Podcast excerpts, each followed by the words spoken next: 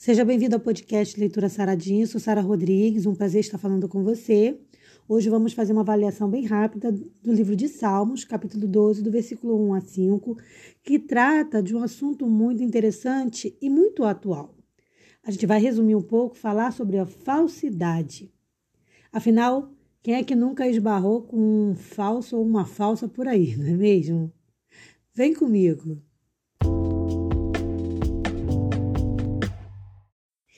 Eu vou ler somente o versículo 1, mas aconselho a leitura de Salmos do 12 aos, de 1 ao 5 para você entender tudo o que o texto fala sobre isso. O versículo 1 diz assim: Salva-nos, Senhor, porque faltam os homens bons, porque são poucos os fiéis entre os filhos dos homens. Uma pergunta que é difícil de ser respondida é: como que a gente pode ser fiel, honesto, numa sociedade que tende ao erro, onde tudo te induz a errar. Ainda mais se a gente considerar que alguns errinhos sociais são considerados aceitáveis. Então, numa sociedade assim, fica bastante difícil ser fiel a Deus e também ao próximo. E aqui o salmista fala disso porque ele vivia no passado, numa época muito parecida com a nossa. Não era muito diferente. As pessoas eram gananciosas, mentirosas, arrogantes, não temiam a Deus. Então, isso é, tornava até difícil encontrar uma amizade verdadeira. Por isso, eu vou tentar depois até ler mais algum versículo, mas por isso que a gente lendo Salmo 12, versículo de 1 a 5, a impressão que dá é que o salmista escreveu esse texto hoje, ele escreveu para a gente, para a nossa atualidade, porque ele vivia uma realidade muito parecida com a nossa.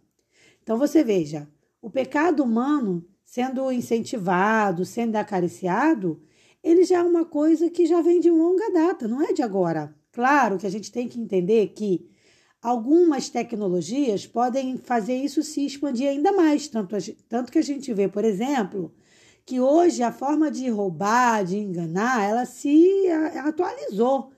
Hoje as pessoas enganam pelo WhatsApp, hoje elas ludibriam pela internet, então, e, e até fazem aquele perfil de necessitado, pedindo ajuda, tudo no digital. E muita gente cai nisso.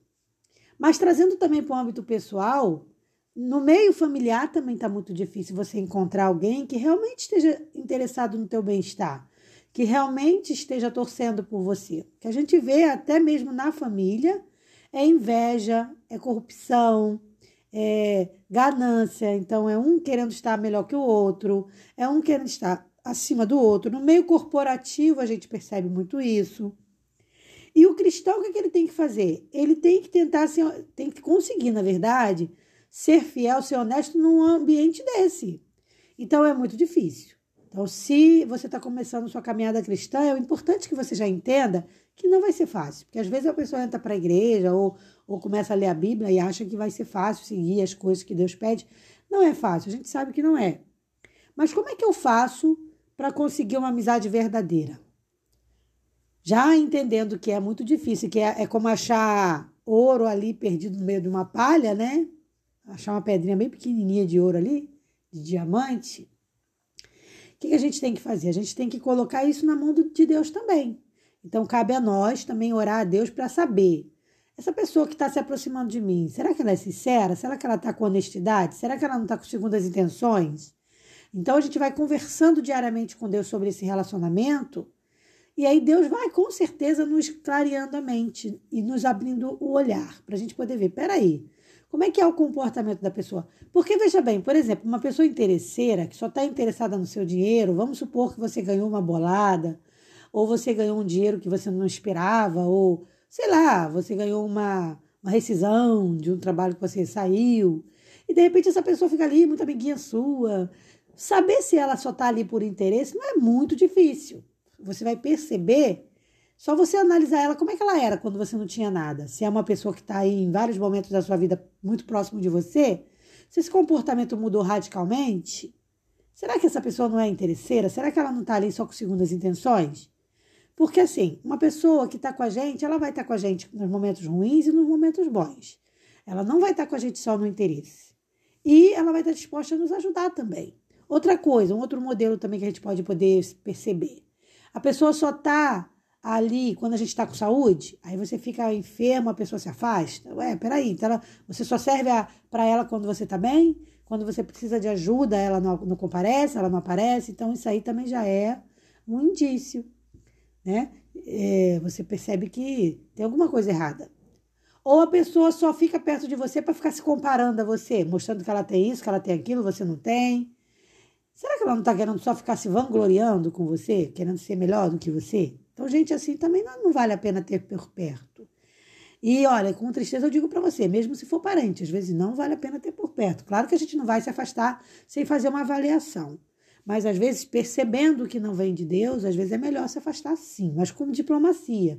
Você não vai arrumar conflito, você não vai arrumar problema, mas você vai se afastando ali gradativamente, né?